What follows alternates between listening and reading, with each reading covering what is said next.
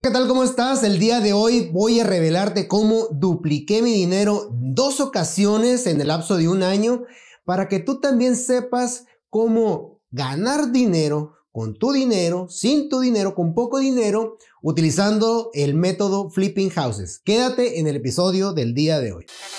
Todos merecemos viajar a esa calidad de vida que deseamos. Los bienes raíces son un excelente vehículo para conseguirlo, pero antes es necesario capacitarnos para lograr convertirnos en la mejor versión de nosotros mismos. Por eso aquí vamos a responder a tus preguntas, hablar de inversiones, de marketing, de ventas, de mentalidad, liderazgo y por supuesto de cómo hacer negocios de bienes raíces para ayudarte a ti a llevar tu emprendimiento inmobiliario al siguiente nivel. Bienvenido al podcast de Carlos Rodríguez. Hola, ¿qué tal inversionista inmobiliario, emprendedor inmobiliario? Para mí es un gusto saludarte el día de hoy traemos este tema del flipping que está muy en boga en estos tiempos. Vamos a platicarte cómo puedes tú ganar dinero con este tema de, de remodelar, vender propiedades, el tema del flipping houses, ya que es una muy buena opción que tú puedes utilizar al momento de que te salgan negocios inmobiliarios allá afuera. Antes de entrar a este tema, no quiero que se me pase invitarte a que te inscribas, te suscribas al canal de YouTube, me sigas en el podcast y nos sigas en el blog de sabiduriainmobiliaria.com para que no te pierdas de los próximos contenidos y estemos ahí en contacto y también que me des tu retroalimentación de esta información. Y listo, ¿verdad? Bueno, entrando en el tema de cómo puedes utilizar estas inversiones del flipping. Bueno, ¿qué es el flipping? No es una palabra es un tema literal de voltear una casa, sino que es darle vuelta rápido al dinero para los gringos. Esta, esta palabra, pues evidentemente viene allá de Estados Unidos, lo, utilizan, lo, utilizan los gringos para remodelar y vender propiedades con el ánimo de ganar capital al momento de, de, comprar una propiedad que se le puede generar valor y revenderla. Y en Estados Unidos, pues había creo ya no tanto, incentivos fiscales para esos inversionistas que pudieran rehabilitar propiedades, dejarlas bien y entendiendo que eso para las autoridades pues generaba un movimiento de la economía y que también el, pues hubiera personas que se animaran a reactivar propiedades porque entienden que es un problema que haya gente que no tiene una vivienda donde vivir, entonces de esa manera pues el gobierno dice, bueno, me quito ese, problema de que no tengo que estar generando viviendas, las que ya están se rehabilitan y así de esa manera pues una familia ya puede comprarla, puede vivir en ella y también pues allá les encanta el tema de las deudas. Ah, de esa manera pues si ya hay una propiedad pueden solicitar un crédito y estar pagando a la familia pues una nueva vivienda, ¿no? Entonces por eso está el tema eh, de los incentivos y en Estados Unidos tiene mucho, mucho tiempo este tema, incluso pues hay realities y todo de los flipping. En México, si tú compras una propiedad para hacerlo, pues no tenemos, o en Latinoamérica, no tenemos esos incentivos fiscales, no tenemos ese apoyo por parte del gobierno para que se rehabiliten esas propiedades que, pues, que están abandonadas, que están eh, pues en malas condiciones. Pero pues ya saben, la picardía latinoamericana hay una forma que se utiliza sin que tengas que comprar la propiedad y tú puedas generar utilidades el, agregándole valor a la propiedad. Entonces, pues este tema del flipping, pues eh, tenemos que pasarnos en la presuposición de que a la propiedad se le puede generar valor. Por alguna situación esa propiedad tiene un detrimento en su valor máximo de mercado y se le puede llegar a, generar un valor. ¿Por qué? Porque físicamente esté en malas condiciones la propiedad, que las propiedades de alrededor posiblemente pues ya las han remodelado, les han, eh, las han dejado más bonitas en la zona y esa pues eh, puede subir el valor. Hay que entender entonces algunas, algunos detalles, entender los principios de progresión de valor si tú vas a hacer estos, estos negocios, porque si tú no sabes cuál es el valor máximo del, del mercado, el valor de la zona, y tú dices, bueno, eh, hice el negocio con, con una persona, me la está dejando en un millón de pesos, pero las demás propiedades de alrededor valen un millón de pesos, pues ¿qué valor le vas a generar?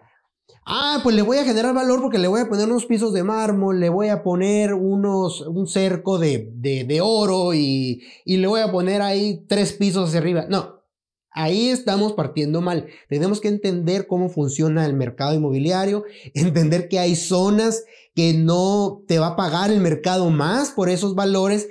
Por ejemplo, hace poquito eh, acabo, me acaban de, de, presentar una, una propiedad donde el inmueble eh, le construyeron tantos metros cuadrados de construcción que llegó a un, avalúo físico de 4 millones la propiedad. Sin embargo, en, las, en toda la zona y alrededor en esa, en esa cuadra, pues andan de 700 mil a lo mucho un millón y medio de pesos. Entonces, jamás, jamás de los jamás se va a vender en 4 millones. Si tienes en toda tu zona, pues hay propiedades en el rango de promedio de un millón de pesos. ¿Por qué? Porque la persona que tenga 4 millones de pesos no se va a ir a vivir ahí, a no ser que pues al lado viva pues alguien que quiere mucho, ¿no? Algo muy, muy raro. Va a buscar, si tiene 4 millones, en siguiendo este ejemplo, pues irse a vivir en una zona de ese rango de, de precios, con gente que, familias que también tienen esos 4 millones de pesos en los inmuebles. Entonces, mucho ojo con esto en el tema de buscar los valores máximos, ¿ok? Vámonos con eso. Como nosotros tenemos, eh, en mi caso, estas remodelaciones que te digo que duplicamos dos veces el dinero en el lapso de un año, hicimos remodelación mi esposa y yo, mi esposa también es agente inmobiliaria y yo también tenemos la sensibilidad del mercado, pues de saber cómo, cómo llegar a, entender que el comprador va a desembolsar su dinero o va a entrar en un contrato de hipoteca para comprar una propiedad que detona esa conducta del, comprador de una casa. Esa sensibilidad te la da cuando tú estás tratando con muchos compradores. Si tú no tienes esta parte, sí debes de asesorarte con un buen agente inmobiliario ahí para que te apoye con estos temas. Y verás, hablando de este tema de la sensibilidad, te voy a poner estas imágenes aquí de la primer propiedad que remodelamos. Te fijas, esta casa tiene, tenía solamente un baño.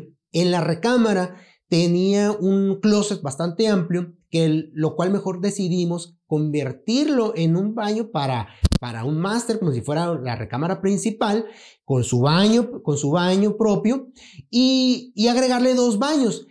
Este baño nos salió menos de 40 mil pesos ya, que ponerle su drenaje, que el, piso, lo sé, todo, todo ese detalle agregarle este valor a esta, a esta propiedad, pero con ese, este detalle, esta inversión de los 40 mil pesos, tentativamente, pues ya nos subió un precio de la, de la propiedad de 250 mil pesos, además de que iba a tener más deseabilidad de, por parte del mercado, pues de que la propiedad tuviera dos baños, dos baños completos.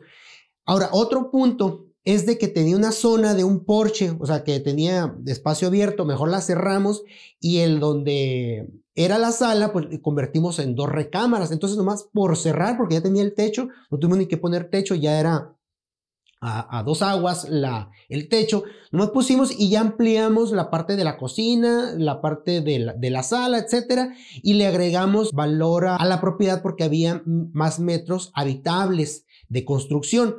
Entonces, analizando nosotros el mercado, vimos que en esa zona, pues podíamos llegar hasta 2 millones de pesos si tuviera tres recámaras, pero bueno, ya no quisimos construir más recámaras, el layout no nos daba oportunidad.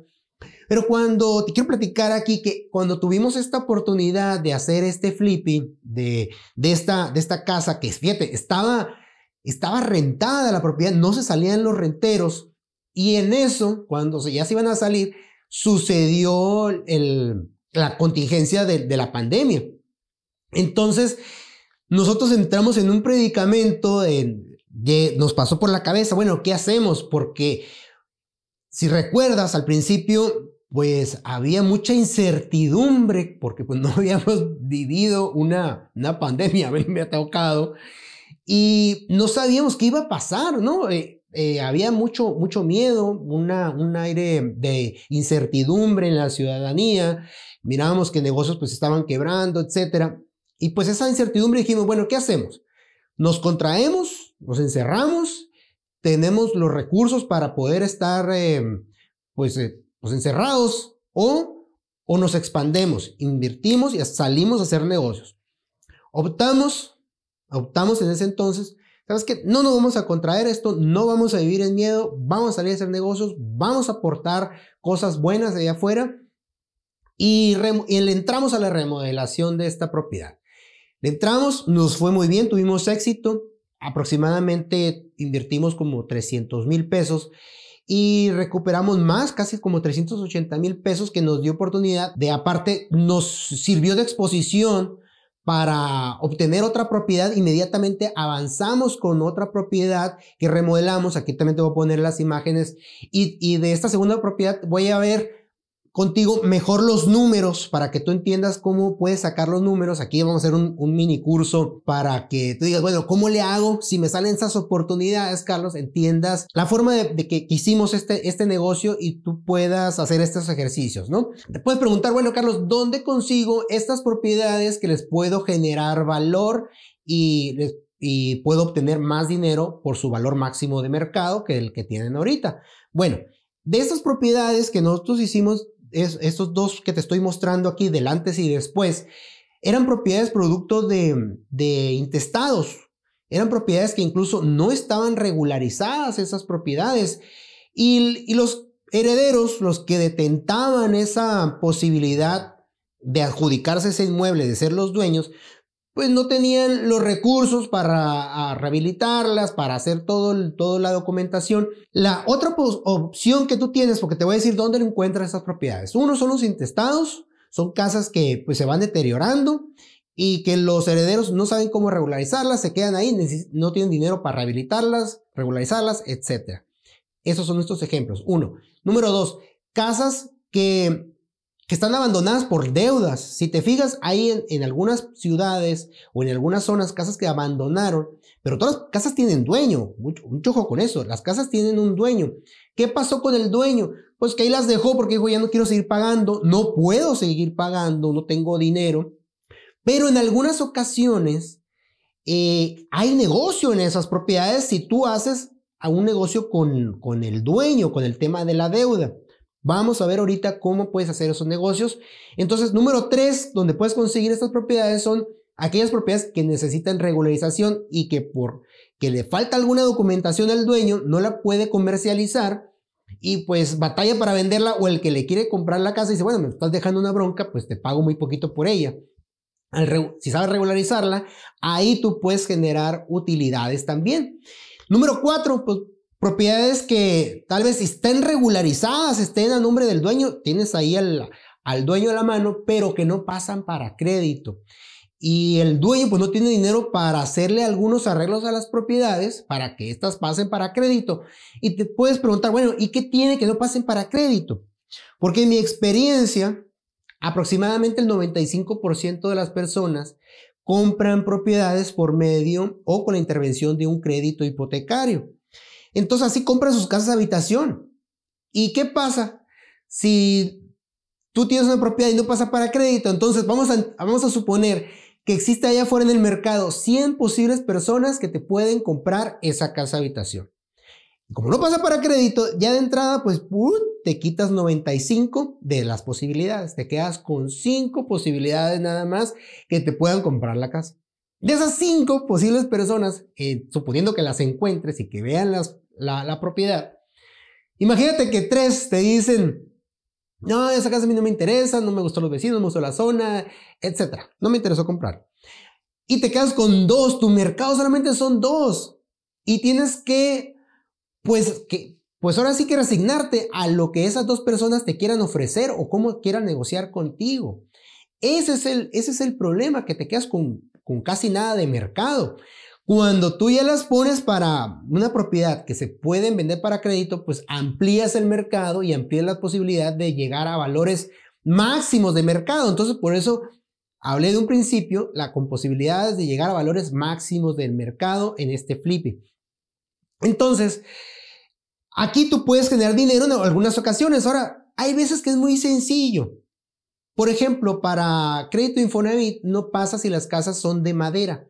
Simplemente si tú forras las, las partes de un lado de la propiedad donde se ven los barrotes de madera y los forras ya con eso ya te puede pasar para crédito y no te tienes que gastar tanto dinero. Es solamente por darte un ejemplo. Hay muchas, muchas, muchas eh, cosas que se pudieran dar, pero tú tienes que saber dónde hace que, que se pase para crédito. Entonces, te acompañas de un perito, de, ya sea del banco, de Infonavit, y te asesoras con esos detalles para hacer ahí las mejoras estratégicas. Entonces, como te decía, si tú compras la propiedad, entonces, pues técnicamente tus utilidades, tus ganancias, pues ahí se las lleva la utilidad al momento de los gastos de escritura, los impuestos de adquisición, los impuestos de venta, la otra relación de dominio, etcétera. Todos esos detalles, pues se van muchas opciones que pudieran ser negocios por todos esos gastos que se llevan. Necesitarías tener unos márgenes a veces muy altos para poder convenir de que tú las compres. Ahora, también está en la parte que te tienes que pues, descapitalizar al momento de comprar una propiedad. Y lo que se hace entonces en estos casos, en Latinoamérica, en México, no es comprarla, es asociarte con el dueño. Esa es una forma de que tú puedes hacer este negocio, te asocias con el dueño. Y aquí hay puntos claves que tenemos que entender. Pero como dice Kiyosaki, la ganancia no está en la venta, sino desde, la compra. Aunque en estas ocasiones no la compres, aquí la ganancia está, como te digo, en, en el acuerdo que tú vas a hacer con el, con el propietario del precio que se le va a asignar a la propiedad.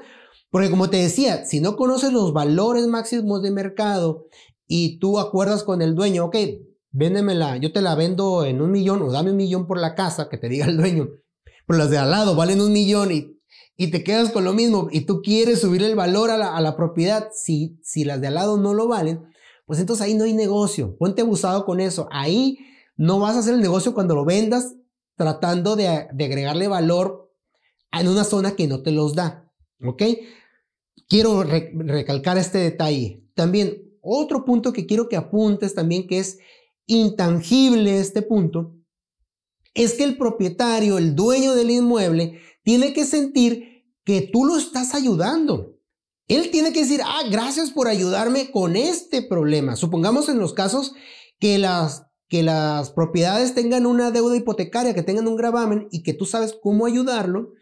A él tiene que sentir que le estás ayudando, que si tú no le ayudas, pues lo que va a pasar es de que él de que el acreedor hipotecario, el banco Infonavit, pues le va a rematar, le va a quitar la propiedad y que tú le estás ayudando a capitalizar un patrimonio muerto que tiene ahí porque ya está abandonó la casa, etcétera. O en los casos que no pueden comercializar las propiedades, no están regularizadas, etcétera, pues tienen que sentir que tú los ayudas. Esta, esta parte que es em, intangible de la negociación con el dueño es bien, bien importante. Porque si estás posicionado al revés, donde el dueño siente que él que te está haciendo él a ti un favor, pues, híjole, ahí te puedes meter en un problema. Porque por más que hagas un contrato, eh, tú estás invirtiendo dinero a una casa ajena y tiene que ser diferente el posicionamiento. ¿Y para qué quieres andarte metiendo en pleitos con esas personas, no? Entonces, estas claves quiero que las apuntes muy bien. Y estos, estos negocios de asociarte con el dueño, ¿cómo los haces? Pues te haces un contrato de asociación en participación donde el propietario o el, dueño, el que detenta ese, ese derecho, en los casos de los intestados, por ejemplo, pues él aporta su derecho, él aporta el inmueble y tú aportas tus recursos, tus conocimientos, tus, tus contactos, tu experiencia, para que a, juntos los dos aportando algo, se genere un negocio que dé utilidades, a diferencia de que si esa, esa persona lo vendiese por su cuenta, pues no va a ganar tanto, ¿no? La idea es que en la unión de, de, de esa asociación genere más dinero. Uno aporta, ¿tú qué aportas? Pues tus recursos, conocimientos para remodelar, agregarle valor al inmueble y que pueda venderse, comercializarse en precios más altos, ¿no? Entonces aquí es bien importante que se quede especificada cuál es la utilidad de, que se va a llevar el propietario, queda bien asentadito, tienes que saber bien, bien, bien cómo, cómo aclarar ese detalle. Y para que entendamos estos puntos, vamos a dar un ejemplo de números de una propiedad. Ahorita te enseñé, te estoy enseñando eh, fotos de propiedades que hicimos, que hicimos en, un lapso de, un año.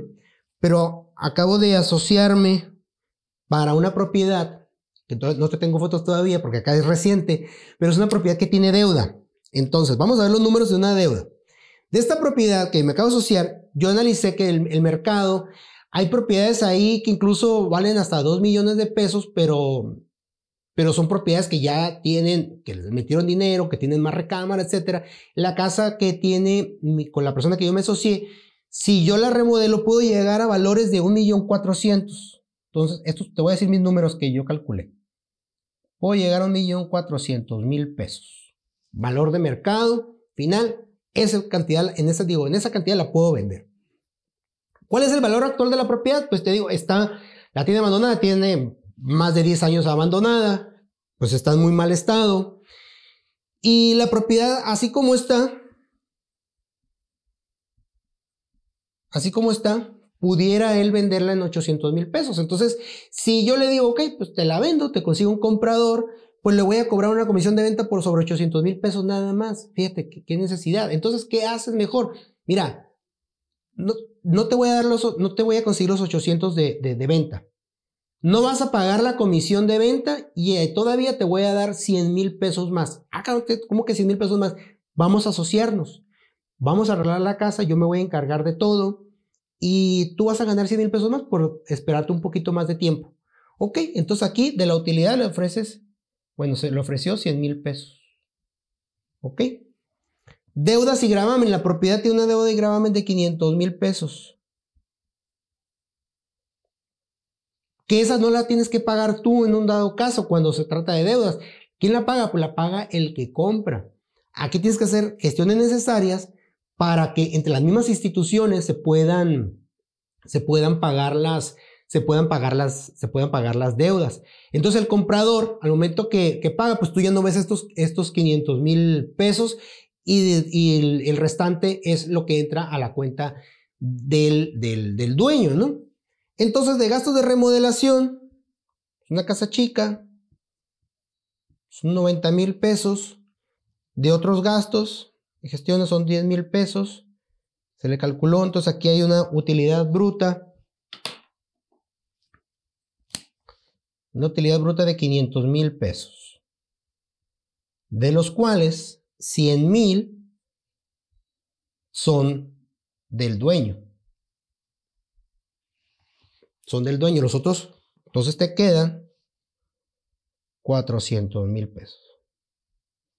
Fíjate bien, si te vas a la primera y dices tú, bueno, te, cobro el, 5% por, por, dar un número, 6% de, de 80 mil pesos, pues solamente te quedas con una comisión muy pequeña por la venta.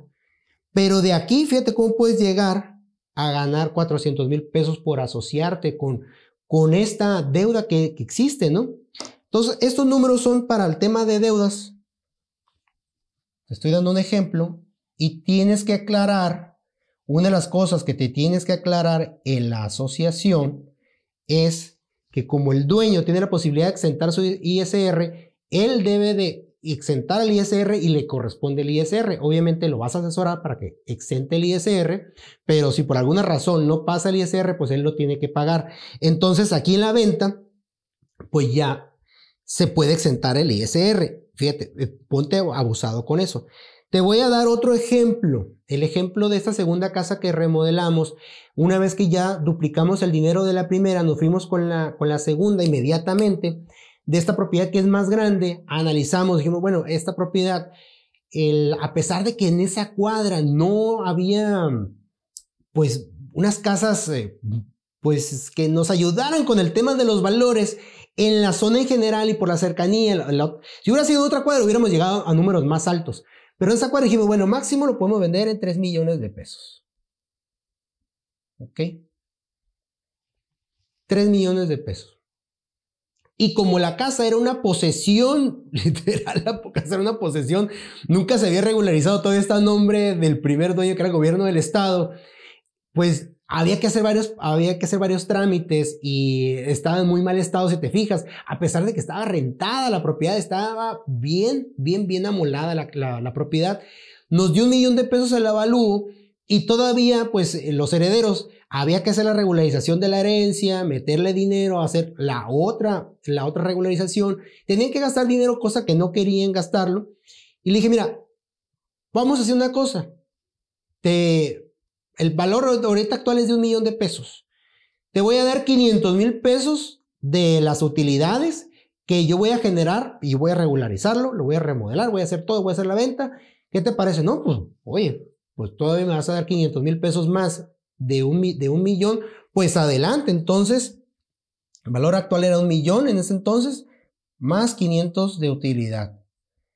Entonces teníamos aquí un millón y medio que íbamos a repartir de entrada fijo para los, con los que nos, para con las personas que nos asociamos. Y de las deudas, pues como era una asociación hereditaria, no había deudas, no había, no había hipotecas, más, más bien, cero. Gastos de remodelación. Aquí les quiero comentar que siempre que hay una remodelación, a menos de, mi experiencia, súbenle un 15, un 20% más de lo, del, pues del presupuesto que vayan a hacer de eso, porque siempre te sale, siempre terminas pagando un poquito más. Nunca del presupuesto que tú tengas te va a salir menos. Eso sí te lo puedo asegurar. Sacas un presupuesto y de ahí menos va a estar, va a estar bien canijo, va a estar, qué fregón ir, la verdad, si lo llegas a hacer. Siempre súmale un poquito más, porque aquí sí se nos fueron los números más, gastamos 750 mil pesos de remodelación, contratamos, obviamente materiales, etcétera, contratamos a, un contratista, valga la redundancia, y que nos ayudara con todo esto. Entonces, esto me permitió que yo no tenía que estar ahí todo el día, iba así todos los días a revisar, pues media hora hasta 15 minutos, en ocasiones una hora a revisar cómo iban los avances, etcétera, hasta el pendiente. Pero ya una persona se encargaba de eso, porque pues igual, pues yo no, mi mano de obra no va a, a, a estar ahí haciéndole de albañil, ¿no? Pero te puedes preguntar, oye, Carlos, esos números son muy altos, son muy altos, yo no tengo estos 750. Ahorita vamos a ver ¿Cómo tú puedes conseguir este dinero? Yo prefiero hacer estas remodelaciones de un nivel medio y sí hay algunas remodelaciones que puedes irte a un interés social, que a lo mejor ocupes 30, 50 mil pesos y sea más factible. Obviamente de interés, de interés social pues se venden en menor cantidad. Pero a mí lo que no me gusta del interés social es que hay en algunas partes, algunas hasta mafias ya donde ven que les vas a remodelar la casa y van y se te meten a la casa. Entonces ya están ahí confabulados con, con abogados, con gente de gobierno y todo eso. Entonces ahí tienes que andar batallando de que ya le metiste dinerito y que va y se te mete un desgraciado. Entonces por eso no me gusta. En esta zona, incluso, pues los vecinos ahí estaban al pendiente, ah, te agradecen que como no son una zona que estén, que eventualmente hay una casa que está pues en detrimento o que está sola, te agradecen los vecinos pues de que le estés ah, remodelando porque deja de ser ya una posibilidad de que la casa ahí se metan a robar, que se metan delincuentes, que se metan drogadictos, etcétera, y al arreglarla, pues estás ayudando a tu comunidad porque están subiendo los valores de los precios de las otras propiedades. Entonces, esto pues es bueno para ellos. Incluso a mí a veces me hablaban, hey, ya te llegó el de la loseta, o llegaban el domingo y salían y revisaban, hey, que alguien se metió, entonces están al pendiente. Es otro, es otro tema.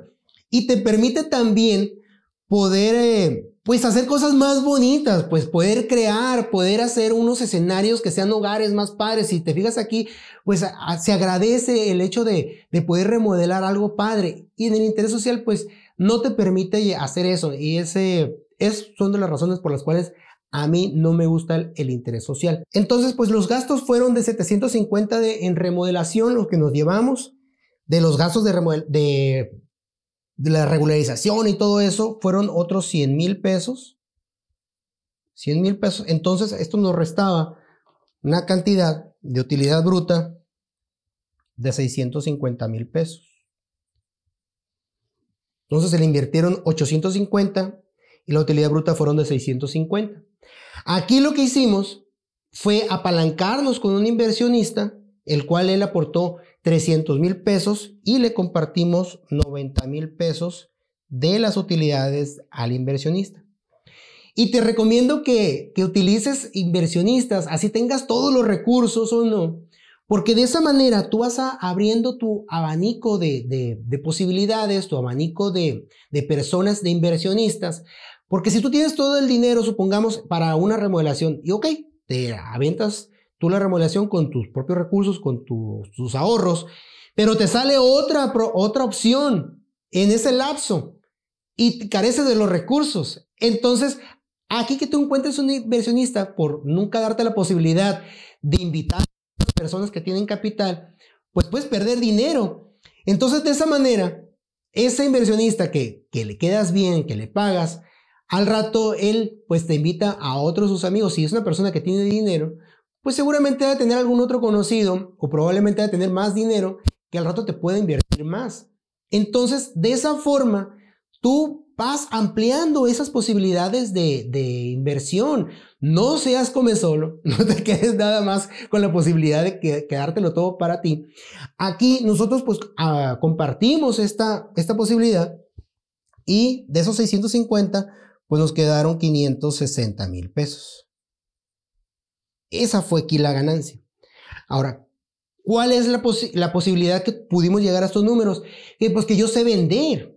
Sé vender, sé regularizar. Por eso es importante que tú vayas ampliando tu capacidad, tus habilidades, tus, tus recursos, tus herramientas de, de, trabajo que están aquí intrínsecas, estas que cuando tú ya sabes hacer las cosas, pues esa ya nadie te las puede quitar. Eso forman parte de ti. Por eso es importante que tú inviertas dinero en ti, aprendas, te capacites en generar habilidades que te den, que te den buen dinero. Porque bueno, si aquí te topas con esta posibilidad, pero no sabes absolutamente nada, va a ser medio complicado que alguien se quiera asociar contigo. O sea, no digo que no sea posible, pero es un poquito más complicado y vas a tener que pagar también, pues, inmobiliaria.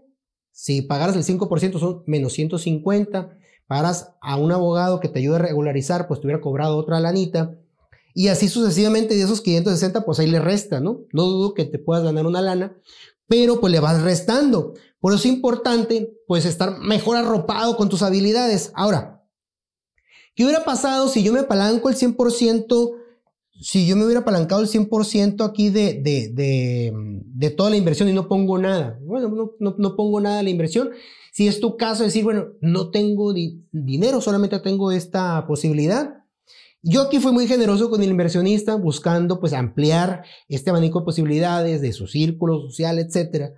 Y si yo le hubiera ofrecido los 800, de los 850 que invertimos, todo, me hubiera apalancado, la, la comisión a compartir hubieran sido 200, 255 mil pesos. A un inversionista, sí hubiera utilizado de apalancamiento todo y no, yo, y no hubiéramos puesto nada de nuestro dinero. Y nos hubiera quedado todavía una muy buena cantidad de 395 mil pesos. Fíjate, por hacer este negocio. Entonces, por eso te digo que tú lo puedes hacer sin tu dinero, pero pues la idea es de que también pongas tu dinero porque aquí, si yo, si yo me hubiera apalancado con todo, hubiera dejado de ganar 165 mil pesos. Por eso por eso no me apalanqué con todo, me apalanqué con poquito. Bueno, entonces estos son, son estos números, son estos números que tú puedes llegar con ellos, puedes conseguir, puedes conseguir estas oportunidades cuando te salgan y en vez de que pues las dejes ir, ay, es una bronca, puta, no tienes ni los papeles regularizados, etcétera, pero si sabes cómo generar ese vínculo de que se pueda capitalizar ese patrimonio, si se entiende el tema de las deudas también en los casos que pertenecen a, deudas, o sabes vender, pues no te vayas a la venta de una propiedad en mal estado. Si, si entiendes que se le puede generar valor, pues ahí puedes generar estas, estas ganancias. Y también, amigos, eh, pues ¿cómo lo captas estas propiedades? Pues las captas más fácilmente si tú trabajas en tu marca personal. Por eso es bien importante que entendamos cómo, cómo se genera la marca personal, porque la marca, la marca personal en general, pues lo que brinda es confianza a las otras personas. Ellas ya saben que pueden esperar hacer un negocio contigo, que pueden hacer, tener tranquilidad hacer negocios contigo, a diferencia de otras personas, y se te pueden abrir más posibilidades de negocios. Por eso, es por eso que en el curso inmobiliario de Inmobiliario Experto Paso a Paso que tenemos en Sabiduría Inmobiliaria, pues hablamos de marca personal, hablamos de ventas, hablamos de regularización de propiedades, cómo regularizarlas, de las inversiones, de intestados, todos estos temas, para que de esa manera tengas toda la habilidad, todo el paquete completo y tú puedas llevar a cabo todo este negocio y, te lo, y puedas generar buenas utilidades. Fíjate, ¿cuándo vas a generar esas utilidades? A lo mejor vendiendo otro tipo de, de, de productos. Eso es lo bonito de los bienes raíces. Todas esas posibilidades que te permite generar en tanto tipo de negocios, porque hemos visto ya muchos tipos de negocios, y, y cuando se te presentan, órale, pues las llevas a cabo. Entonces, si tú quieres llevar tu negocio a otro nivel y a, ver, saber más de estos temas, pues te invito a que te inscribas a este curso inmobiliario. Si ahorita no estás eh, listo, Sí te invito también que te formes parte de forma gratuita del boletín de sabiduriainmobiliaria.com, ahí porque estés al pendiente de todo el contenido que estemos llevando a cabo y también me gustaría saber tu retroalimentación. Aquí estamos dando este mini curso gratuito de mucho valor. Quiero ver qué aprendiste. Me gusta escuchar también tu opinión de, de este tema, de otros temas para poder desarrollar y qué aprendiste y cómo te ha ido a ti con este tema de las inversiones de, de los flippings. ¿Has hecho, no has hecho? Compártemelo, me va a dar mucho gusto saber de ti. Listo amigos, espero que este contenido haya sido de tu agrado, haya sido de mucho valor para ti. Te saludo tu amigo Carlos Rodiles, nos vemos en otra ocasión, hasta luego.